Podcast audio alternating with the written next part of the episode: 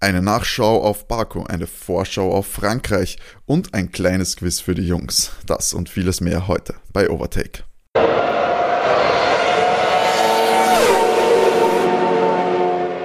Hallo und herzlich willkommen bei Overtake, eurem Lieblingsformel 1 Podcast. Mein Name ist Timo und ich darf euch herzlich zu Folge 24 von Overtake begrüßen. An meiner Seite sind natürlich wie immer die Formel 1 Experten der Herzen und äh, Break Magic Erfinder René und Matti. Hallo, Hallo liebe Motorsportfreunde und Ihnen. Ja, wir haben heute das gewohnte Programm in einer Rennpause. Bei Baku Compris wurde ja letzte Woche geschlagen, der da können wir noch etwas Nacharbeit leisten. Sonst hat sich leider nicht so viel in der Formel 1 Welt getan. Aber gut, wir blicken auf einen Tripleheader voraus und da können wir wahrscheinlich nicht viel erwarten, denn die Teams stecken in den Vorbereitungen für diese stressigen Wochen. Aber wir haben natürlich ein paar News rausgesucht. Bei Social Media News haben wir haben wir beziehungsweise René für euch und es gibt eine Vorschau auf den anstehenden Frankreich Prix denn am Sonntag geht es natürlich äh, gleich wieder weiter. Wie geht's euch eigentlich? Habt ihr den Baku Compris schon verdaut, weil die Action war ja ungewohnt stark? Ja, mittlerweile, mittlerweile geht's mir wieder ganz gut. am Sonntag war eine volle Emotion, aber es haben sich ja schon einige äh, Dinge aufgeklärt, was wir auch jetzt heute ansprechen werden. War okay für mich, ja, ich habe es verdauert. Ähm, ist immer noch schade, dass, äh, dass man da als äh, Mercedes-Team keine Punkte mitgenommen hat. Aber, aber prinzipiell für die Fahrer, die, aufs, die es auf Podium auch geschafft haben, wie, wie Sebastian, freut mich das schon sehr, weil das ist äh, nichts Alltägliches mehr, dass er aufs Podium fährt. Man weiß, wir müssen ja jetzt dann auch heute wieder tippen. Vielleicht ist ja die, ich sag mal, vielleicht ist die Aussicht für Sebastian Vettel gar nicht mehr so schlecht, der Trend äh, könnte sicher weitergehen, auch in Frankreich. Aber zuerst schauen wir mal äh, zurück, bevor wir uns den Frankreich-Compris etwas anschauen. Denn zu äh, Baku und seinen Kapriolen gibt es ein bisschen Nacharbeit. René, du hast dich da ein bisschen informiert. Ja, genau. Wir haben ja zwei große Themen gehabt. Louis nach dem Restart und generell äh, der Grund des Restarts, die Reifen. Und ähm, von Pirelli gibt's insofern noch nichts Neues, außer dass sie gesagt haben, ähm, lag wohl an Trümmerteilen, nein, dass nein, die nein, Reifen geplatzt sind. Und ja, gut, sie haben bei, bei Louis Reifen einen Schnitt gefunden, der auch von Trümmerteilen stammt. Der ist ihm nicht geplatzt, aber sie sagen halt, ja gut, Max Reifen sei wohl wegen dem Trümmern von Lance äh, Stroll geplatzt und bei Lance weiß man es nicht. Und ähm, was für uns aber wichtig ist, ähm, bis wir das Rennen am Paul Ricard Circuit haben, werden wir es wissen, denn die Reifen sind momentan auf dem Weg nach Mailand und werden dort gründlich untersucht.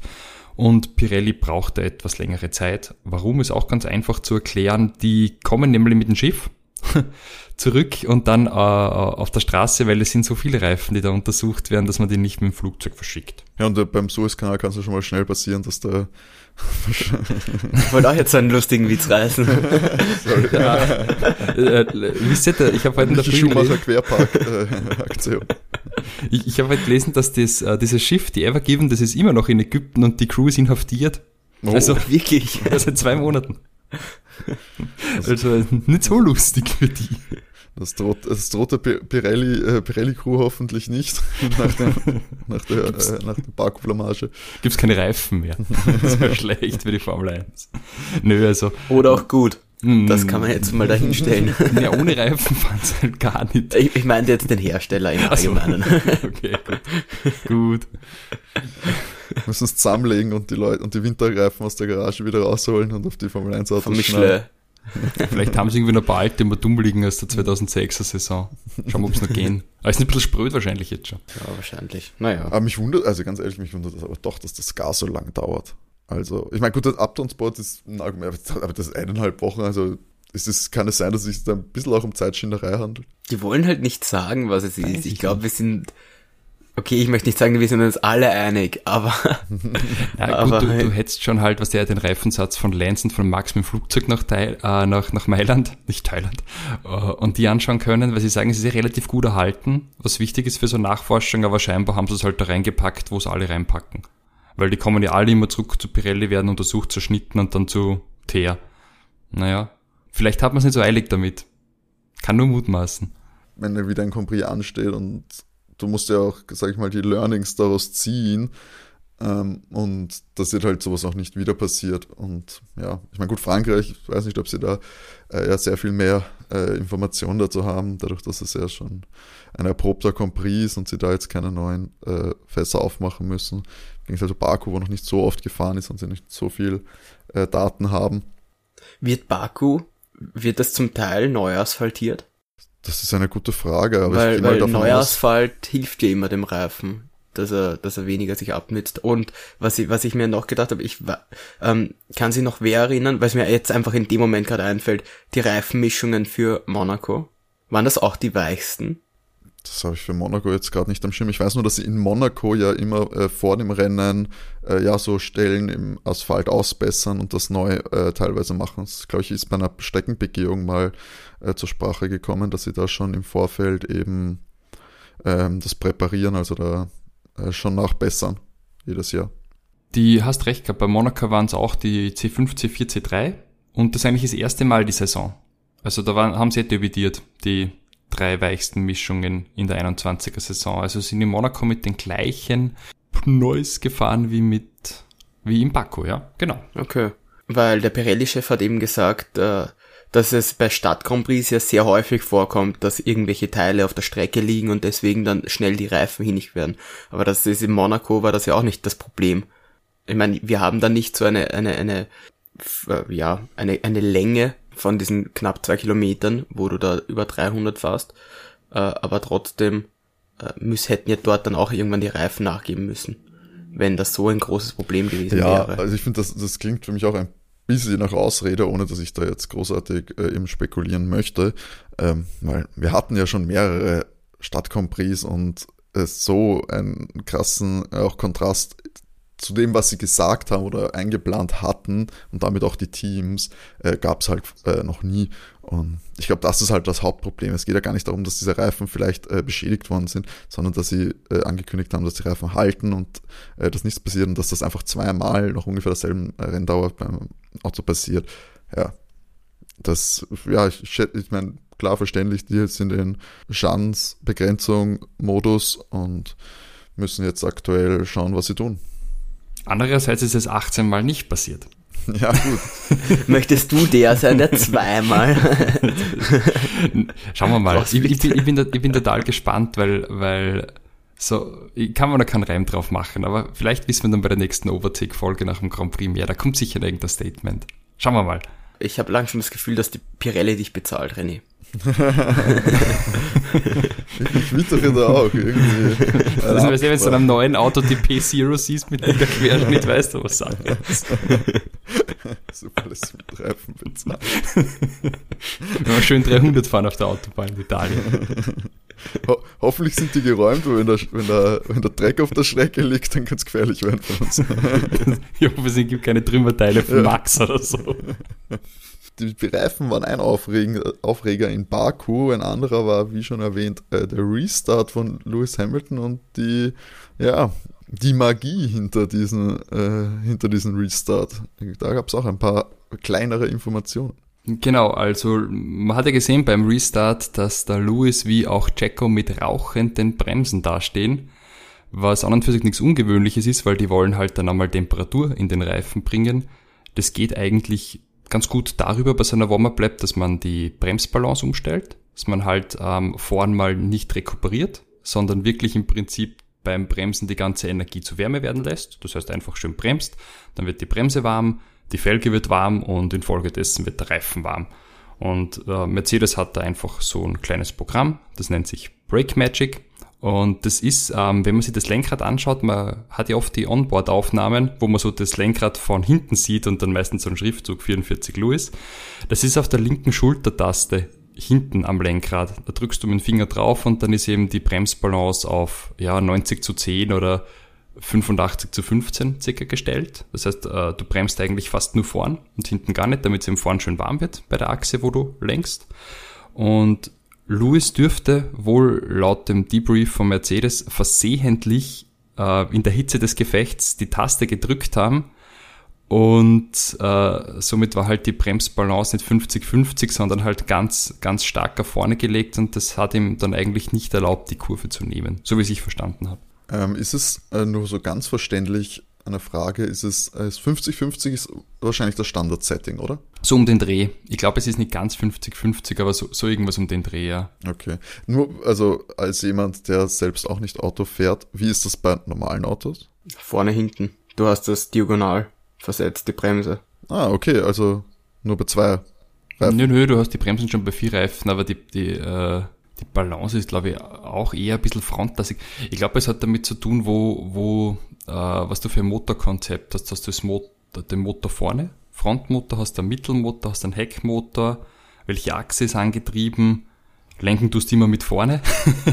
Äh, ich glaube, es ist nicht immer so eindeutig, aber... Aber ist es nicht, dass es, ist es nicht die Bremse, dass es zum Beispiel rechts vorne und links hinten, dass die zwei Reifen gleichzeitig bremsen? Nein, Brem das dann du meinst die Bremskreise, Matti, das wäre, falls da einer ausfällt. Du hast zwei. Ach so. Weißt okay, du, wenn okay. du einen Hydraulikverlust hättest, dann, dann ist wichtig, dass jetzt nicht äh, gar keine mehr gehen, sondern du hast immer zwei Bremsen auf einem Kreis okay, okay. und somit bist, bist redundant abgesichert. Aber bremsen tust alle vier immer gleichzeitig. Ja, das, ich meine, das, man hat es auch bei, bei Louis äh, gehört im Funk, glaube ich, dass er schon da äh, durchgesagt hat, dass, dass etwas nicht gepasst hat oder nachgefragt hat und die Mercedes-Crew ihm bestätigt hat, äh, dass scheinbar die Bremsbalance nicht gepasst hat bei ihm. Ähm, würdet ihr sagen, ist ein Fehler, der äh, mal passieren kann, aber ich würde fast sagen, es ist schon ungewöhnlich, oder? Für Lewis. Ich meine, die letzten Jahre haben solche Fehler nicht gesehen.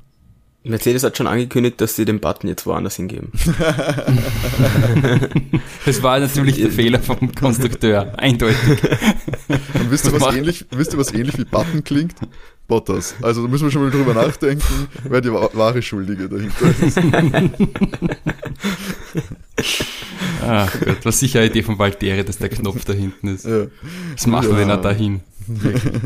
Ich, ja, ich glaube, dass es äh, in dem Fall ist es ein Fehler vom Fahrer, aber Fehler, ja, es ist halt, es ist nachdem es die letzten Jahre nicht passiert ist. Aber ist es nicht blöd gelaufen? Symptomatisch für die Mercedes-Saison aktuell? Ja, Im Moment läuft's nicht. Es hat am Anfang mhm. sehr gut begonnen eigentlich. Gerade wenn man, wenn man sich über die ersten, ja, zumindest für Lewis hat sehr gut begonnen. Die ersten drei Grand Prix der, die Stadt Grand Prix haben ihn weh dann. Mercedes, also das war, ich weiß nicht, haben's drei Punkte gemacht oder sowas in zwei Grand Prix, das ist nicht gut. Ist das vielleicht äh, der Druck, der sich bemerkbar macht? Passieren da jetzt vielleicht eher Fehler als unter der laissez-faire-Zeit vor äh, die letzten zwei Jahren? Ja, ich glaube, die Konkurrenz ist schon größer auch. Gegen, gegen Ferrari haben sie es ja auch gut geschafft, da waren sie auch hinten eine, eine lange, die halbe Saison.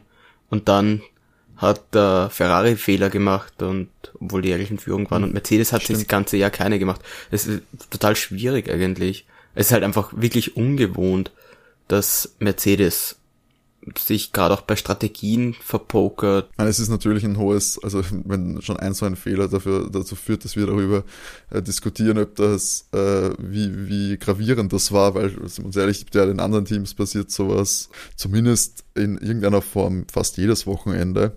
Außer halt zum Beispiel Max, der jetzt die Saison, glaube ich, bis ja recht fehlerfrei fahrt. Die Nummer mit den Reifen, da kann er recht wenig dafür. Aber ja, es, es wirkt nur so, als, als wird langsam, ja, es wird ihnen, ich möchte jetzt, äh, der Begriff äh, mit dem, dass ihnen das Wasser bis zum Hals geht, aber ich glaube, ihnen langsam geht so ein bisschen, wird ihnen klar, dass das nicht so der Selbstläufer wird wie die letzten Jahre. Und ich finde es eigentlich ganz gut, wenn sich das dann auch manchmal eben so äußert, weil klar, nur perfekt macht einfach weniger Spaß. Na, ist cool, oder? Also auch der sportliche Wettkampf, das passt schon. Also so, so knapp war es eigentlich für mich gefühlt in der Turbo-Hybrid-Ära noch nie. Also wenn ich mir denke, es gab ja auch dieses 18er Jahr, wo, wo Sepp und Lewis immer wieder um die Führung ähm, duelliert haben. Aber ja, das, das, da, war, das war relativ lang, knapp, bis, bis äh, Deutschland. zum Deutschland Grand Prix, genau, wo Sepp in Führung ausgeschieden ist. Und danach danach äh, haben seine Dreh auch angefangen, weil Dalien gedreht, da hat Louis, da war Louis eiskalt. Ja gut, Louis hatte diese Phase gehabt, wo er praktisch, was stand da, 54 Mal in Folge in die Punkte gefahren ist. Er war unglaublich konstant die letzten mhm. Jahre, deswegen würde ich ihm jetzt stimmt, noch, ja, noch keinen Abgesang widmen. Aber weißt du, da waren die zweiten Fahrer auch noch brauchbar. Da hast du in dem Sepp gehabt Kimi, der einfach seine Punkte heimgefahren hat und dort hattest, äh, hattest du schon Bottas zu dem Zeitpunkt, Ja, klar, ja. ja. Aber da war Ja. Bot, das war halt ein Mit besserer 2017. Bottas. Ja, ja ich glaube, dass das, ich glaube, dass das für den Valtteri mittlerweile nicht mehr angenehm ist. Ich kann mir auch nicht vorstellen, dass, dass er, dass er eigentlich auch wirklich weiter, gut, er sitzt halt in einem sehr starken Auto, aber das, für die Psyche ist das nicht angenehm. Seit zwei Jahren reden wir jetzt im Endeffekt schon drum, äh, wann, wann die Ablöse kommt. Seit letztem Jahr ist es, seitdem er von, von Russell im, im Grand Prix praktisch, äh, äh, im, im selben Auto, aber sowas von vorgeführt wurde, äh, wird ja praktisch nur mehr drüber geredet, wann, wann Russell in dem Mercedes statt Bottas sitzt. Ähm, ich glaube, dass du dem, dass du dem tatsächlich äh, ein bisschen die Psyche anknacksen. Ich hätte äh, einen ganz, ganz heißen Take. Seht ihr eine Möglichkeit, dass, wenn es hart auf hart kommt und, sage ich mal, jetzt die nächsten Rennen ganz katastrophal für Valtteri laufen, dass dann auch mit Season ein Das habe ich mir jetzt auch schon gedacht. Ja, Das habe ich mir jetzt auch schon definitiv. gedacht, weil auch wenn auch wenn Toto sagt, der Vertrag ist Vertrag und das passiert nicht, wenn Valtteri jetzt weiterhin keine Punkte einfährt, weil Baku war wirklich grauenhaft, er hat aber auch in Imola keine Punkte gemacht, was zum Teil auch äh, ja, seine Schuld ist. Und äh, Monaco kann er nichts dafür, trotzdem keine Punkte gemacht. Drei Rennen von sechs, keine gute Bilanz. Und das habe ich mir das letzte Mal auch schon jetzt überlegt, wenn man George, äh, dass man, dass man da vielleicht einen, einen Fahrertausch macht und sagt, ja gut, Valtteri, du darfst wieder im, im Williams fahren, weil den kennst du eh. Hat es eine vergleichbare Situation in der jüngeren Vergangenheit schon mal gegeben? Ja, bei Red Bull. Ja. Stimmt, klar, Blödsinn. Klar, bei Red Bull war es erst.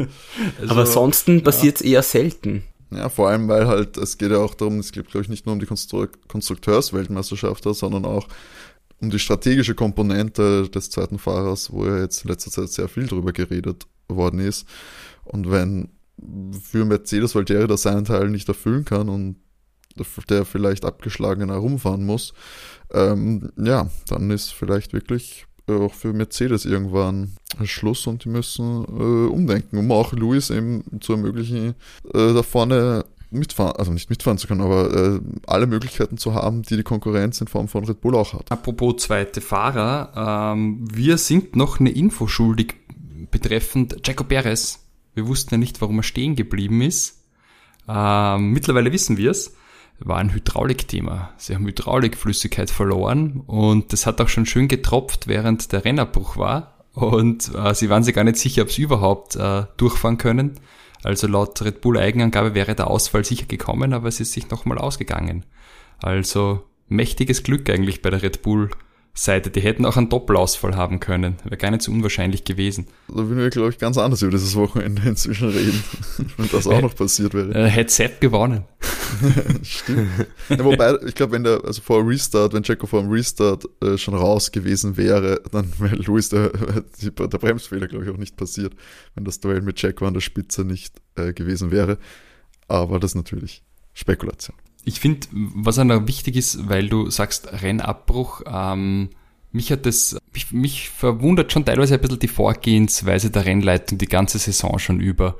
Mit, mit sehr für mich irgendwo konfusen, nicht nachvollziehbaren Entscheidungen. Ich weiß nicht, wie es euch das so geht, aber ähm, allein schon wieder das Doppelgelb jetzt in Baku und Sie schicken das Safety Car einfach viel zu spät raus. genau.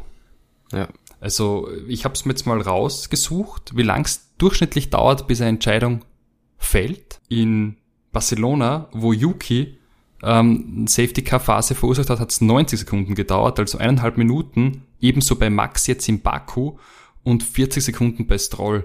Das ist meiner Meinung nach zu langsam von der Rennleitung. Und was ich überhaupt nicht gut finde, ist dieses Doppelgelb, dass man eigentlich, ähm, ich weiß nicht, äh, das Doppelgelb, ist, das gibt's noch gar nicht so lange. Ich habe da nachgeschaut, erst seit, seit 2016. Und das Doppelgelb funktioniert einfach nicht. Was bedeutet Doppelgelb im Verhältnis zu einfachem Gelb? Äh, beim, beim Doppelgelb geht es darum, man will irgendwie ein Fahrer sagen, da ist jetzt ein havariertes Auto auf der Strecke und das müssen die Stewards äh, oder Marshals wegräumen. Und beim normalen Gelb ist einfach nur irgendwo Gefahr oder, oder eine schwierige Sch Sch äh, Passage zu erwarten. Vielleicht ist ja irgendeiner, der im Kies ist, aber nochmal rausfahren könnte. Aber bei Doppelgelb müssen sie definitiv ein Auto wegräumen.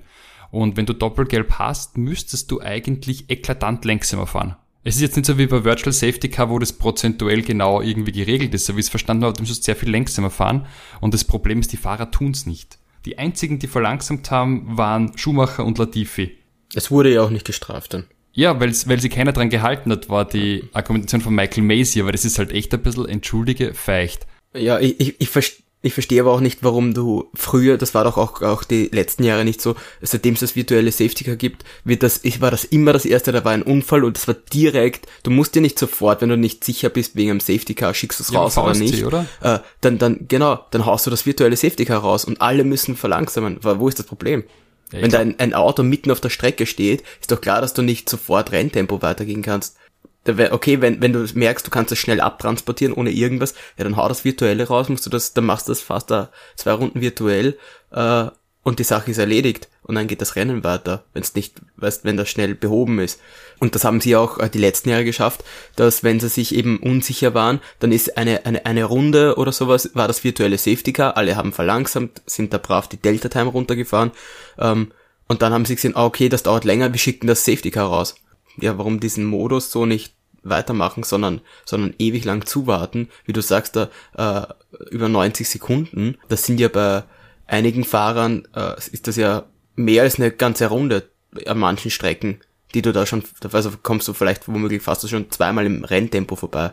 Das ist ja eine Frechheit. Das ist lebensgefährlich aus meiner Sicht. Kann nicht sein, dass der Fahrer da drin ist und die Funkentunnel holt mich hier raus und dann fahren die dein Renntempo vorbei und und noch dazu, es muss geahndet werden, meiner Meinung nach. Ich weiß nicht, will sie da Michael Macy mit einem eigenen Stil profilieren, der halt dann anders ist wie der von Charlie Whiting, oder was ist der Sinn hinter dem Ganzen? Aber ich finde, ähm, nur noch mal kurz Exkurs zu dem Doppelgelb noch vor der Ära ähm, äh, Michael Macy. 2016 gab es auch in Ungarn Doppelgelb in der Quali. Nico Rosberg hat das ignoriert und ist auf die Pole gefahren und hat die auch zugesprochen bekommen. Also, das ist ein zahnloses Instrument. Ja gut, manche Leute würden ja behaupten, Schumacher und Nicolas Latifi haben es auch nicht gesehen oder nicht konstruiert, aber sind halt langsamer gefahren.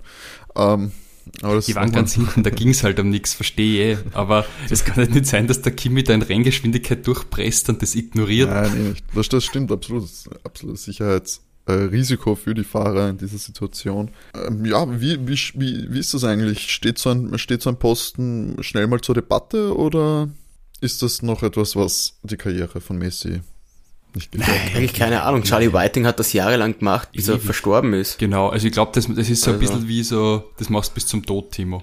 Okay. Oder so ja. du magst. Ich meine, wie lang war, war der Vorgänger? Charlie Whiting? Ewig. Ich kann mich nicht erinnern, dass das Charlie Whiting nicht war. Achso, okay. Ja, also, also, also seitdem ich geschaut habe, war das, war das immer Charlie Whiting. Aber ist das ein, das ist ein, ein offizieller Vier-Posten? Die sind ja. von der Vier. Ja, ja so wie mhm. der von John Todd ist praktisch mhm. Aber nur ich weiß nicht, wie. Ja, es gibt bei, bei, bei, ja, bei seinem Posten, der wird nicht gewählt oder so. Zumindest habe ich noch nie gehört, dass, dass Macy oder Whiting da je zur Debatte standen bisher und dass da wieder neu gewählt wird oder bestimmt wird. Aber wir haben in Baku das zweite Mal die, die Direktlinie zwischen der Vier und einem Team gesehen. Also während das noch neu war beim letzten Mal, haben wir das, äh, scheinbar wird das vielleicht öfter stattfinden, dass da direkt kommuniziert wird. War auch ein sehr unterhaltsamer äh, Funk, fand ich. Wird schon Tradition. Von Red Bull. ja, jetzt war es doch McLaren, oder? War, jetzt hat, glaube ich, McLaren mit ihnen geredet und wo es darum ging, wer alle Strafen bekommt. Genau, weil die haben ja Lando ah, in, der, in der Qualifikation so abgestraft, weil er nicht in die Box gefahren ist, weil er es einfach auch ähm, nicht wusste ob mit vielleicht in der Box irgendwie ein Hindernis steht und der hat dann diese, glaube ich, drei äh, Grid-Penalties mhm. bekommen und die haben dann natürlich gleich äh, bei Funk Yuki angeschwärzt, weil er hat halt nicht verlangsamt. Ähm, ich habe jetzt nachgeschaut, Charlie Whiting war 22 Jahre lang Renndirektor. Oh, okay. Also doch etwas, äh, das ist wahrscheinlich längerfristig. Ist ein guter Job. Ja, außer es wird, es sollte das sehr schwerwiegendes fallen, aber das wollen wir äh, weder glauben noch hoffen, würde ich mal sagen. Genau. Ja, und ich glaube, äh, eine News haben wir noch für heute, nachdem wir jetzt äh, Baku etwas abgeschlossen haben. Ähm, Gibt es noch eine News, äh, die eher mehr den, einen Fahrer aus dem hinteren Feld betrifft? Ja, genau. Ähm, es bahnt sich ein kleiner Beef an zwischen Lewis Hamilton und unserem Freund äh, Mazepin. Und zwar hat Lewis äh, der spanischen Ass ein Interview gegeben, wo es halt ähm, um seinen Einsatz für gleiche Chancen und Rechte und Möglichkeiten geht. Und er hat gemeint, äh, zu seiner Zeit war es schon schwierig, aus der Arbeiterklasse in die Formel 1 aufzusteigen. Er ist ja damals mit 13 ins Förderprogramm bei McLaren über Ron Dennis gekommen. Aber er sagt, heute ist es komplett unmöglich und die Formel 1 verkommt so ein bisschen zum Spielfeld der Milliardärssöhne. Natürlich kann man sich jetzt vorstellen, an wen das gerichtet war. An das halbe Nein, Feld ungefähr. äh, ja, naja, vor allem eben an, äh, würde ich mal sagen, äh, Lance Stroll, äh, Mazepin und an Nicolas Latifi, die ja natürlich wirklich, bevor sie in die Formel 1 eingestiegen sind, teilweise ja mit, mit Boxencrews und äh, ehemaligen F1-Autos der Vorsaisonen gefahren sind und trainiert haben. Und er sagt halt, das ist halt sehr unfair und das sollte halt mehr oder weniger das Talent drüber entscheiden, in der Formel 1 fährt. Und ich muss sagen, das sehe ich halt zu 100% so wie er. Weil es gibt schon aus meiner Sicht, klar, da kann jeder Auto fahren, behauptet jetzt mal, der in der Formel 1 ist. Das schon. Aber es gibt halt schon talentiertere und minder talentiertere Fahrer. Und ich muss jetzt halt dazu sagen, dass ich halt zwei von drei Paydriver nicht so glänzend finde. Weiß nicht, wie es da euch geht. Ich finde es auch nicht äh, toll, dass jetzt, äh, dass es scheinbar, sag mal, mehr werden und dass das öfter ein Thema ist. Ähm, es ist ein gesamtheitliches natürlich Problem. Das ist jetzt nichts, äh, wo du an diesen an Einzelfällen festmachen kannst, weil ähm, das ist irgendwie ein, ein Grab, das sich die Formel 1 selbst geschaufelt hat. Das ist ein hausgemachtes Problem natürlich, das du hast äh, durch die Kostengestaltung eines solchen Formel 1 Teams. Äh, es gibt einen Grund, das ist auch, dass diese Teams das akzeptieren, dass ein vermeintlich untalentierterer Fahrer den Platz bekommt statt einem be vermeintlich besseren. Ähm, und das ist natürlich das Geldproblem. Und wenn kleinere Teams sich das nur so finanzieren können, dann ist das natürlich ein, Syst ein Systemproblem. Und wenn sich dann ja, reiche Leute diese Plätze erkaufen und damit dieses Team überhaupt existieren kann, ja, dann müsste man vielleicht groß systematisch denken, äh, wie sowas zu verhindern ist, wenn man das denn überhaupt äh, wolle.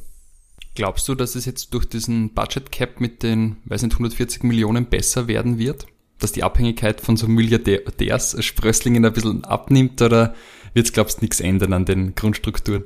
Dafür habe ich, weiß ich ehrlich gesagt zu wenig über die tatsächlichen Kosten äh, des Rennbetriebes, ob das jetzt ein Betrag ist, der so signifikant ist, dass sich da Teams selbst erhalten können oder ob das immer noch ein zu hoher Betrag ist, als dass er sich damit beschäftigen muss. Ich verstehe, das ist ein, ein kostenspieliges Unterfangen, so ein äh, Auto zu bauen, diese Leute zu bezahlen und damit um die Welt zu reisen. Ähm, aber ja, wenn man sowas nicht haben will, und ich glaube, ich meine, gut, Luis hat sich dazu geäußert, aber ich glaube, Teams werden sich da zurückhalten, sich irgendwie da zu positionieren, um gegen sowas zu sein. Die großen Teams können sich's leisten ohne solche Ausflüchte, aber klar, ohne, ohne den kleinen Teams gibt es auch kein Compris, weil wenn jetzt nur die, wenn jetzt nur Red Bull, McLaren und Ferrari und Mercedes fahren dürfen, gut, haben wir halt ein deutlich kleineres Feld und damit auch irgendwie ein fahreres Rennen. Ist für Toto ja kein Problem. Der hat ja schon mal gesagt, wenn irgendein Team ausfällt, äh, hätte er kein Problem, dass er äh, mit Mercedes mit drei Autos antritt. Schau, der Toto ist, ist ein guter, guter Mann, der löst das Problem. Unser Toto. Wäre das zum Beispiel lieber René oder noch mehr Mercedes auf der Strecke? Nein, aber stell, ja, nein, ich meine, wenn du jetzt 20, äh, du hast jetzt 20 Fahrer und sagen wir einfach mal sechs Teams von mit drei Fahrern statt, wie wir es jetzt haben, zehn mit zwei. Na, ich finde find schon, dass das jetzt der Modus, so wie es ganz gut passt. Ähm, war einfach eher so wegen den Chancen gefragt. Und ich glaube nicht nur, dass die Formel 1 das Problem ist, sondern das beginnt schon im Kartsport. Das ist eigentlich jede Form des Motorsports von Haus aus ein unglaublich teures Privathobby und einfach schwierig da aufzusteigen. Selbstverständlich oder überhaupt anzufangen. Ja, und du, du hast halt echt nur kurze Chance als Fahrer. Also es war jetzt ganz kurz, ganz kleiner Exkurs, nochmal die Gasly-Frage wieder an Helmut Marko, weil er ja so gut performt hat in Baku, ob er nicht doch in den Red Bull setzen sollte. Und der Marco hat mehr oder weniger gesagt, na, na, das passt schon, er ist modisch, kann ein paar Alpha Tauri bleiben, passt ja auch in der Mode und außerdem haben so tolle Fahrer in der F2 und F3, die drücken auch schon nach. Ja, der Pierre bringt kein Geld. Und da merkst du, da merkst du, wie gnadenlos es eigentlich ist, weil ich finde, Pierre ist sicher einer von den talentiertesten Fahrern, die wir momentan haben seiner Generation. Und eigentlich bin mir gar nicht so sicher, ob der jemals wieder ins A-Auto kommt, weil jetzt bringt das eine Leistung bei Alpha Tauri und du hast jetzt schon wieder ganz viele Aspiranten, die nachdrücken. Also ja, äh, schwierig. Und ich kenne jetzt aber zu wenig die Vita oder die Geschichten da, die nachdrücken, wie es da ausschaut. Wobei man, glaube ich, Red Bull zugute halten muss. Red Bull hat keine Paydriver. Die haben wirklich die Leute aus ihrer eigenen Akademie, aber äh, der Konkurrenzkampf ist halt schon gnadenlos. Also zweite Chance weiß ich nicht, ob er bekommt. Na gut, das ist, ja, in Formel 1 ist nochmal ein extra harter hartes Stück dafür. Man sieht es halt auch in vielen anderen Sportarten, dass natürlich das Umfeld, wo, dieser, wo die Fahrer herkommen, eine, eine sehr große Rolle spielen. Es ist ein teures Hobby, ein sehr zeitintensives Hobby, das man sich leisten können muss, schon als Kind, um da überhaupt aktiv äh, werden zu können, sage ich mal, profitechnisch. Ähm, das ist ja auch ein sehr weiter Schritt, muss sehr viel Geld investiert werden und selbst wenn dann diese Akademie zur Verfügung steht, äh, muss da der Support da sein. Ich meine, man sieht es ja auch bei Geschichten äh, von, ich glaube, ja, von Sergio Perez oder so, ähm, der da aus Mexiko ist und dann äh, alleine erstmal nach Europa geflogen wurde, um dort die Karriere anzustreben. Und ja, wie in jedem Profisport, wenn du äh, deine Leistung nicht bringst, bist weg und dann musst du erstmal, ja, diese verlorenen Jahre wieder aufholen, um deinen Lebensunterhalt anders zu verdienen. Und das sind ja Möglichkeiten, die äh, ein, Familien aus einfachen Verhältnissen ihren Kindern nicht bieten können. Äh, das ist ganz natürlich und das ist ja auch hier wieder klar logisch ein systematisches Problem, äh, dass natürlich reiche Leute einfacher umgehen können, weil das ist ein, Proble ein Problem für arme Leute. Aus dem Weg Geringverdiener. ähm, ich glaube, ich habe abschließend noch eine Kleinigkeit, die ich noch am Baku anbringen möchte. Der Flexi-Wing-Streit ist wohl ganz unauffällig zu Ende gegangen. Red Bull hat nämlich einen anderen Heckflügel verwendet im Baku. Ist mir da erst im Nachhinein aufgefallen. Der hat sie wes wesentlich weniger stark verwunden und somit ähm, gab es natürlich auch keinen Protest seitens Toto. Aber doch ein, also gut, Toto wird sie jetzt aber wurscht sein, weil Baku haben es keine Punkte geholt. Ja, und der Speedverlust war offensichtlich gering für Red Bull, wenn man sich das Rennen anschaut äh, durch die Umstellung. Also, ja, da wird man wohl ja, eine gute Lösung dafür gefunden haben, die vielleicht Re der Reaktion der anderen Teams nach regelkonformer ist. Ähm, ja, das waren unsere News für äh, diese Woche. Aber was es natürlich äh, immer gibt, ist natürlich keine, die Handys liegen nicht still im Gegensatz zu den Autos und es wird natürlich äh, geknipst und gepostet und was es da diese Woche Interessantes gab, das hat der René für euch rausgesucht. Ja, wie immer habe ich die Instagram-Profile unserer Fahrer ein bisschen gestalkt und äh, mal nachgeschaut, was sie so tut. Und ich beginne wie immer äh, im gleichen Modus und zwar mit Lewis Hamilton. Der hat ein Bild von einem Bärli geteilt, den er wohl als Kind hatte als äh, Spieltier, Kuscheltier. Und Timo, du hast geliked. Ich habe keine Ahnung, was das für ein Bär ist. Wusstest du, was das ist? Ja, das ist von der Gummibärenbande, oder? Ah, ist der von der Gummibärenbande? Ich glaube, das ist der Crumpy One von der Gummibärenbande. Wäre meine Vermutung gewesen. Aber ich hätte auch auf Gummibärenbande. Ich kenne nur die Namen nicht von denen. Aber die habe ich früher auch immer gesehen. Dann merkst du, dass Louis gerade ein bisschen älter ist wie wir, weil die Gummibärenbande ich gar nicht mehr so wahrgenommen. Die war ein bisschen früher. Muss so Anfang der, der 90er gewesen sein, oder? Dass die. Hm, ich habe das immer gesehen. Klassische, das klassische Super RTL-Folge. Ich, ich wollte gerade sagen, Super RTL hat sie gespielt. Na, wir, wir hatten keinen Sat in der Steiermark. OF 1 und 2. ah, das ist der ländliche Gebiete. okay. Aber, aber ich kann da das nächste Mal gerne den, den Gummibären-Song. Können wir uns das Intro anschauen, wenn du magst? Bitte darum. Das ist ein, Ohr, das ist ein Ohrwurm. Ich finde, wir sollten ihn nach zwei, drei Aperol intonieren. Werden wir uns machen. Okay. Ähm, ansonsten hat der Louis nur so einen Learning Post rausgehauen nach dem Rennen, ja, aus gegebenen Anlass.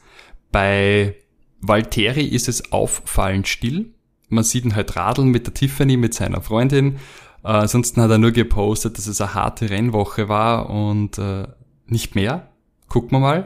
Max hat was ganz Cooles gemacht und zwar diesen Six Seconds Blink Test. Da geht's wohl darum, wie lange du nicht blinzelst. Vielleicht sollte man das mal äh, als Overtake Cast beim nächsten Mal, wenn wir uns treffen, ausprobieren. Ich habe keine Ahnung, ob sechs Sekunden gut oder schlecht ist, aber. Was, sechs Sekunden nicht blinzeln? Ja. Das ist super kurz. Ich dachte auch, es hat mich nicht so beeindruckt oder vielleicht habe ich es auch falsch verstanden, aber äh, das müssen wir da mal nachermitteln. Also, liebe Overtake-Hörerinnen, sag's uns doch, ob das jetzt Ob wir es erstens falsch verstanden haben oder zweitens, wie lange ihr zwischen den Blinzeln braucht, würde mich interessieren. ähm, ja, ist nicht lang, oder? Das ist kompletter Quatsch. Na. Sechs Sekunden. Das ist wohl irgendeine TikTok-Challenge wieder, nehme ich an, oder? Ja, keine Ahnung, so auf dem TikTok bin ich nicht. ich weiß es nicht. Dann wird's aber Zeit, René. Da bin ich schon zu weit weg von der Zielgruppe, glaube ich. Nein, das ist voll in Ordnung, wenn du die Leute anschaust, die TikToks machen. Okay. Ich meine, jetzt wird, äh, bin ja gestern draufgekommen, dass bei der EM offensichtlich äh, TikTok ein Sponsor ist, Ja, wie stimmt. mir das Timo gesagt hat, dass die das sponsern. Ich war ganz überrascht, keine Ahnung. Schwachsinn. Ja gut, aber ich okay. meine, sie rein, das chinesische TikTok reiht sich unter prominenten Sponsoren wie äh, Alipay und Qatar Airways ein. Also Ja. gute europäische Wirtschaft. Heimische Unternehmen, lokal. ja, ja, hier irgendein Werbebann ist sogar auf, auf, auf äh, Mandarin, gell? Ja, genau. Ja. Das konnte ich nicht lesen. Aber ja. Bestimmt nix aus Frankreich. Aber, aber Okay. Hauptsache der Volkswagen, das fernsteuerbare Auto von Volkswagen bringt den Ball in die Mitte. Ach, Ja, weißt du, die Corona-Auflagen kann ja keiner angreifen, den Ball. Besser aus, ja. Weil das für mich ein hart, hartes Late-Stage-Capitalism, als dieses Auto da in die Mitte gefahren ist. Die Kameras voll draufgehalten haben auf das VW-Logo. Naja, gut, äh, weiter im Text. Weiter im Text. Naja, Checo hat da äh, die Siegerehrung gepostet, beziehungsweise die beiden Hymnen. Hab mich sehr für ihn gefreut, haben wir gern nochmal angeschaut. Und auch Lando war richtig happy, hat sie mit einer äh, Bottle Champagne abgelichtet und hat geschrieben, Baku to Austria. Hatte letztes Jahr schon in Österreich beim Saisonauftakt ein Podium gemacht und äh, würde ich ihm auch beim nächsten Rennen in Österreich wieder wünschen. Ähm, bei unseren Ferrari-Jungs sind beide golfen. Charles golft jetzt auch, war mir nicht bewusst. Äh, bei, äh, bei Carlos sieht man ja öfter mit dem El Matador mit seinem Papa golfen, aber äh, äh, Charles ist jetzt auch am Golfen. Und Carlos ist zusätzlich noch mit seinem Hundi unterwegs. Sehr süß, kann man sich anschauen. Großes Hundi. Kimi genießt das Leben und ballert Limoncello mit seiner Frau auf Ex. Ja, fand ich super. Classic, Classic Kimi, soll man sagen. Und Antonio ist am Radeln. Ansonsten relativ ruhig, also Sport und äh, sozusagen Konzentration, vielleicht auch ein bisschen Kontemplation vor dem nächsten Rennen in Frankreich. Das ist doch schön. Alle werden sich gut regeneriert, äh, hoffentlich dort präsentieren. Und was die Fahrer erwartet, hoffentlich informieren sie sich gut auch, wie es denn in Frankreich zugeht. Diese Informationen kriegen sie zum Beispiel äh, von Matti, weil der hat sich äh, den großen Preis von Frankreich etwas genauer angesehen. Zuallererst muss ich mal sagen, normal, bei der Recherche schaue ich mir immer ganz gern auch, es gibt ja von der Formel 1 solche Previews, solche YouTube-Videos und so weiter. Ist immer ganz nett, äh, weil da, da zeigen sie immer irgendwelche Highlights. Und äh, natürlich gibt's keine offiziellen von Frankreich, weil da passiert einfach nie irgendwas. Oh, Also, das ist leider irgendwie traurig. Aber okay, äh, ganz kurz. Äh, Der Grand Prix ist ja schon zwischen 71 und 1990 äh, gefahren worden. Und dann war äh, sehr lange Zeit Pause. Jetzt seit 2018 sind sie wieder äh, in Frankreich gefahren. Ich glaube, ähm, zwischen 90 und 2006, 7 sowas sind sie, ich, es tut mir leid, wenn ich das falsch ausspreche, den äh, Magni-Kurs oder Manikur. Ma- Manikur. Manikur, ja, okay, Entschuldigung. ist das nicht, ein, ist das nicht Ähm, auch irgendwie so ein Lied? Bestimmt irgendwo in Frankreich. Ja, sind sie, sind sie eben dort gefahren und jetzt eben seit äh, 2018 wieder in Paul Ricard. Die Strecke ist 5,8 Kilometer lang, es gibt 53 Runden und diese 53 Runden bestehen aus 15 Kurven. Ich habe mir noch notiert, dass eine Besonderheit ist, äh, dass es bis zu 180 verschiedene Streckenvarianten möglich sind. Das auf dem Grand klingt Prix? viel. Das ist, äh, genau, du sagst es, äh, sehr viel. Äh, Und dabei können die, die Streckenlänge kann da sehr stark variieren. Das kann bis zu 6,1 Kilometer so eine, eine Strecke sein, also eine Runde. Oder sie ist einfach nur 826 Meter lang. Insgesamt würde es 15 Rechts- und 10 Linkskurven geben. Kommt darauf an, wie man das Ganze auslegt zum Beispiel. Wurden da immer Veränderungen gemacht oder ist die Formel 1-Strecke doch immer gleich? Die Formel 1 Strecke war bis jetzt, also die, seit 2018 war sie immer gleich. Was eine Besonderheit bei dem Grand Prix ist, dafür hat ähm, Paul Ricard die Strecke auch ein paar Auszeichnungen bekommen, so Sicherheitsauszeichnungen, ähm, weil des, der deutsche Architekt Hermann Tilke, äh, das, ähm, Entschuldigung, dass ich da kurz ausschweife. Es gibt einfach ähm, bei dem bei dem Grand Prix, wir haben ja normal immer die Auslaufzonen, sind ja bei bei Start Grand Prix haben wir im Endeffekt keine. Dann wir die Leitplanken immer, so wie in Baku, Monaco direkt neben der Strecke. Ansonsten wie Imola haben wir zum Beispiel das Kies oder, oder Gras ähm, am Rand.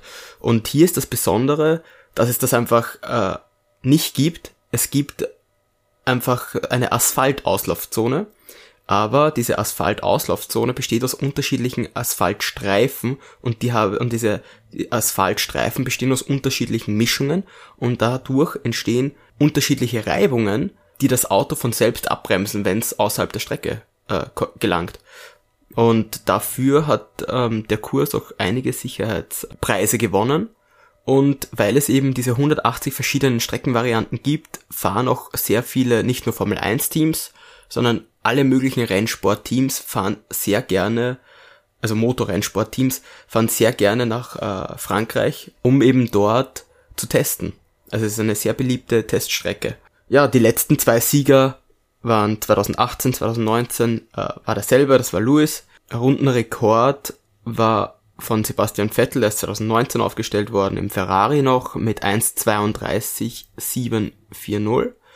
Der Vergleich, der Rundenrekord in der Qualifikation wurde 2019 aufgestellt von Lewis und der lag bei 1,28,319. Also das war dann doch äh, Quali zu rennen um vier Sekunden schneller in der Qualifikation.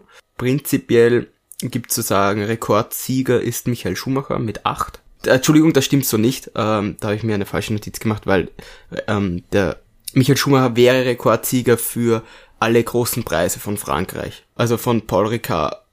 Derzeit ist es Lewis mit zwei Siegen. Und weil wir noch drüber geredet haben, Wetterbedingungen, äh, habe ich mir eine Prognose angeschaut, wie es theoretisch in einer Woche sein soll.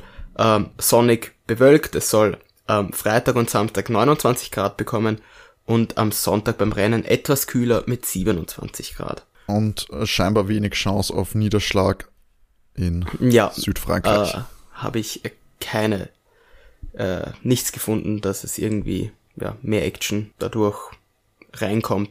Warum halt immer wenig passiert auch bei dem Grand Prix sind eben die Asphaltauslaufzonen. Einerseits sehr gut eben für die Sicherheit, andererseits für uns, weil da eben so viele Auslaufzonen sind, passieren auch relativ wenig Unfälle, weil du sehr, sehr großräumig ausweichen kannst einfach. Klingt aber nach einem guten Konzept mit den Auslaufzonen. Es ist, es finde ich auch, es ist ein gutes Konzept. Ähm, aber ja, zum Teil finde ich, schaut auch ein bisschen langweilig aus. Du siehst halt einfach nur mhm. ähm, Asphalt. Also ich finde, ästhetisch nicht ab, er ist ja. nicht das Schönste. Ich finde nicht, dass er das schönste Grand Prix ist. Und auch prinzipiell, man hat so ein ein paar, drei längere Geraden, du hast, ähm, er hat ja alles dabei, er hat ähm, ein paar sehr langsame Kurven, ein paar schnellere Kurven, aber ja, die letzten Jahre war, ich kann, ja, ich kann mich auch nicht erinnern, dass er, bei der Startphase ist er immer recht spannend, bis zur ersten Kurve, weil es ist eine, es ist eine längere Gerade, die zu einer stark abbremsenden Links-Rechts-Kurve kommt und manchmal erwischen sich da Autos, dann passiert irgendwas noch, aber ansonsten also führungsbetreffend wenig passiert. Ist naja. bei das Streckenlayout, äh, wenn wir das im Vergleich zu anderen Strecken äh, nehmen, gibt es da einen äh, Vorfavoriten, der sich abzeichnet für euch, wenn wir die bisherige Leistung der Autos hernehmen? Ja, prinzipiell würde ich sagen, ich glaube, dass, dass diese Strecke Mercedes wieder mehr liegt als die Strat Grand Prix und ich glaube auch, dass Mercedes überhaupt besser mit solchen Grand Prix auch zurechtkommt. Ähm, ich würde, ich würde tippen, dass, ähm, dass, dass sich Lewis wieder vorne findet, gerade nach den letzten Compris, der wird jetzt zurückschlagen. Mhm. Ähm, Valtteri hätte ich jetzt nicht am Schirm, aber das liegt einfach an seiner bisherigen äh, Leistung. Sonst würde ich sagen, dass der Mercedes, glaube ich, zumindest wieder auf Augenhöhe ist wie der Red Bull auf so einer Strecke. Und da glaube ich einfach, dass die fahrische Leistung von Lewis dann äh, ausschlaggebend sein wird. Das führt uns ja schon zu unserer zur Pflicht quasi. Zu ähm, unseren Tipps. Genau, das Rennvorherzusagen. Und möchte jemand bestimmter anfangen? Habt ihr ja, eh fleißig Notizen gemacht dazu? Wird für Hamwerper gehen. Ah, na, gehe nicht. Dann. Deswegen habe ich ja schnell angefangen. ja, das ist auch mein Ding. Na. ja. Das habe ich mir auch extra rausgesucht. Hast die Wettquoten wieder gecheckt bei Mr. Green? Ja, ich meine, warum ich, warum ich Louis vorne sehe, habe ich jetzt eh auch schon gesagt. Ähm, und dann, äh, ja, ich glaube, ein Red Bull ist dann, ich glaube nicht, dass Valtteri das aufs Podium schaffen wird. Ähm, und dafür sehe ich auch die Red Bull dort. Ein, ein Valtteri-Podium-Tipp wäre schon, wäre fast schon im Bereich des äh, sehr mutigen. Da glaube ich eher, dass ein Ferrari aufs Podium fährt, um ehrlich zu sein. Das stimmt, die sind ziemlich im Aufwind, könnte ich mir auch eher vorstellen. Aber ja, gut, dann tippen wir alle gleich, das verändert zumindest fürs Gesamt. äh, Gesamt. Vielleicht liegen wir ja alle richtig zum ersten Mal oder alle falsch. Das stimmt, ja. Und es ist ein einfach vorzubereitender Instagram-Post für dich. ja. Und es kommt wieder irgendein Podium raus. Wobei, ah, Glaubst du wirklich, dass Ferrari die Rennpace bringt? Weil sie sind im Quali jetzt immer stärker, aber in Wahrheit ist die Rennpace, die Longruns. Ja, im Paul Ricard glaube ich, ich glaube nicht, dass die Pace ausreichend ist. Ähm, fürs Podium, aber, ich würde auch vermuten, fürs Podium müsste es schon zu Ausfällen kommen. Ja. Da eher ein Wir McLaren ja nicht, am Podium, das würde schon wieder möglich sehen, wenn, wenn der Red Bull schwächelt. Der also sehe ich nur Lando. Ich wollte gerade sagen, sag's doch, wie es ist. Also McLaren wäre in dem Fall wahrscheinlich Lando. Ich glaube, mit einem Danny-Podium rechnet, glaube ich. Ich meine, ich würde mich sehr freuen für ihn. Auf Kosten von äh, einem Red Bull. Natürlich. aber, aber ansonsten mhm. äh, glaube ich nicht, dass er aufs Podium fahren wird. Für ihn wäre es halt gut. So ein bisschen Standing im Team gewinnen. Da könnte es wirklich am meisten gebrauchen von allen Fahrern, die mir gerade so einfallen. Der fährt um seinen Vertrag, ja. also es wäre prinzipiell gut, oder ich sag mal um die, um die Formel 1 Existenz. Wär, da, äh, das wäre sehr interessant, wenn, wenn Danny und Valtteri keinen aus ihren, aus ihren jetzigen Cockpits rausfliegen. Wer, wer von beiden, wem von beiden würdest du nehmen als Formel 1 Team? Danny. Chef. Definitiv Danny. Auch wenn du, ich meine, ich, wer mag Danny nicht? Uh, der hat wesentlich mehr Persönlichkeit, finde ich, als, als Valtteri, aber von den fahrerischen Leistungen ist Danny halt jetzt im Moment auch nicht gerade gut. Ja, stimmt schon, aber irgendwie glaubt Danny mehr Potenzial. Du hast bei Danny aktuell mehr Ausreden als bei Valtteri, warum es nicht läuft. Ist vielleicht so ein bisschen auch ein Argument weil dass es äh, weil der nicht läuft, liegt wahrscheinlich zu großen Teilen bei ihm. Klar, bei Danny äh, hat er auch einen, einen, großen Teil der Mitschuld, aber du kannst ihm immerhin äh, zugutehalten, ja, neues Auto, neues Team, schwierige Vorbereitungszeit durch die Corona-Situation. Da, da, lässt sich Raum für Argumentation finden. Bei Valtteri hingegen, er wird's dünn. Sehe ich auch so. Okay. Aber kein Podcast ohne Diskussion über Danny Ricciardos Zukunft. Fast ein Pflichtpunkt. Was auch ein kleiner Pflichtpunkt inzwischen ist, dass wir hier am Ende, beziehungsweise ich am Ende von so diesen Zwischenepisoden zwischen den Rennen, Matti und René vor, ein kleine, vor eine kleine Prüfung stelle und äh, heute gibt es mal äh, kein Zitate-Raten, sondern ich habe mir ein neues äh, Konzept überlegt, das ich zumindest mal ausprobieren will. Es hat sich als schwieriger herausgestellt, als ich gedacht habe. Da war tatsächlich das Zitate-Raten und Zitate raussuchen einfacher. Aber ich habe mir, nachdem ich mehrfach in so ein kleines Internet-Rabbit Hole reingefallen bin und mir Google-Rezensionen durchgelesen habe zu den verschiedensten Orten. Man kann natürlich auf Google jeden x-beliebigen Ort rezensieren und die Leute geben gerne ihre Meinung dazu ab. Da hat mich natürlich interessiert, wie finden die Leute äh, Formel 1 Städten? Mhm. Ähm, und habe das natürlich kombiniert mit, sage ich mal, mehr alltäglichen Locations. Und ich möchte von euch, dass ihr mir verratet, äh, nachdem ich euch eine Google-Rezension vorgelesen habe, die entweder auf Deutsch ist oder vom Google Translator übersetzt wurde. Das sage ich dann. Auch auf Deutsch. natürlich, das sage ich da noch nicht dazu. Yes. Ähm, und ihr, ich gebe euch Antwortmöglichkeiten und ihr müsst mir dann gerne erzählen. Die Strecke sollen wir erraten, mehr oder nee, weniger. Das, das fand, fand ich tatsächlich zu schwierig. Das war meine erste Idee, aber das ist, glaube ich, nahezu unmöglich. Dafür wissen wir auch, glaube ich, zu wenig über die äh, Details dieser Strecke und so, Information, äh, so einen hohen Informationsgehalt haben auf Google-Rezensionen nicht, dass ihr daraus okay. lesen könntet, um was es sich handelt. Ich, das war Sonic. Ich habe. das hat mir gefallen. Äh, ich glaube, bei jeder Strecke zum Beispiel hast du so schlechte Organisation etc. unmöglich äh, zu raten. Deswegen habe ich äh, drei Antwortmöglichkeiten, die entweder Formel 1 Bezug haben oder auch nicht. Da kommt, äh, wie, wie es eigentlich beim Zitate-Raten ist, nur ist es eben mit Google-Rezensionen von x-beliebigen Leuten aus dem Internet. Und ich sage euch, die Leute sind sehr mitteilungsbedürftig. Es wird alles rezensiert. Es gab wirklich, wirklich äh, Dinge, die ich da gesucht habe, um Antwortmöglichkeiten zu finden. Und ich bin er erschrocken, wie viel, äh, zu was die Leute alles eine Meinung haben. Aber fangen wir doch gleich mal an. Das, die erste Google-Rezension ist äh, von Manu K. Ähm, er hat einen Stern gegeben ähm, vor etwa einem Jahr und er sagt, interessante Schaltung, aber der Nationalismus der Menschen dort ist unerträglich. Hat er das äh, rezensiert zur Trump Tower Bar and Grill in New York City? Hat er das zum Barco City Circuit äh, geschrieben? Oder hat er das äh, zum Dresdner Hauptbahnhof geschrieben? Ich lasse den Vortritt. ähm, ich sag Trump Tower. Da würde ich mehr draufsetzen, nämlich, ja zum Trump Tower. Es gab in diesem Fall gab es einen kleinen Hinweis, weil es jetzt tatsächlich von Google übersetzt worden ist und der Anfang mit interessante Schaltung ähm, Opfer eines, sag ich mal, fehlerhafter Übersetzung geworden ist, weil was heißt Schaltung auf Englisch? Richtig, Circuit. Circuit. Circuit. Hier war der Tipp morgen, es war der Baku City Circuit. Manu Carter offensichtlich, auch gesellschaftskritisch, muss man sagen, äh, äußert er sich da in den Google-Rezensionen. Und dann, ich dachte wegen Nationalismus. Ja, das habe ich jetzt aber nicht verstanden, weil, ja. hm, okay, ja, gut. Ich, fand, ich finde das auch, weiß nicht, im Kontext bezogen einfach. Ich, ich weiß auch gar nicht, ob der wirklich dort war. Ich meine, Leute können auch einfach so Google-Rezensionen schreiben, äh, schreiben. Aber ja, gut, wenn man die politischen Verhältnisse in Aserbaidschan äh, kritisieren möchte, warum denn nicht hm. in Form eines Ein-Stern, einer Ein-Stern-Bewertung äh. der Formel 1-Strecke. ist geschenkt. Okay.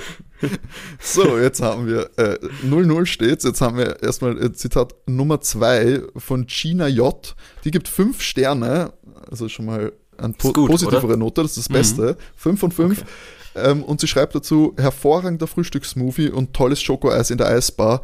Bisschen schlecht beleuchtet und sehr laut unten. Gut zum Aufwärmen an kalten Wintertagen. Merkwürdiges Klientel, höfliches Personal, insgesamt befriedigend.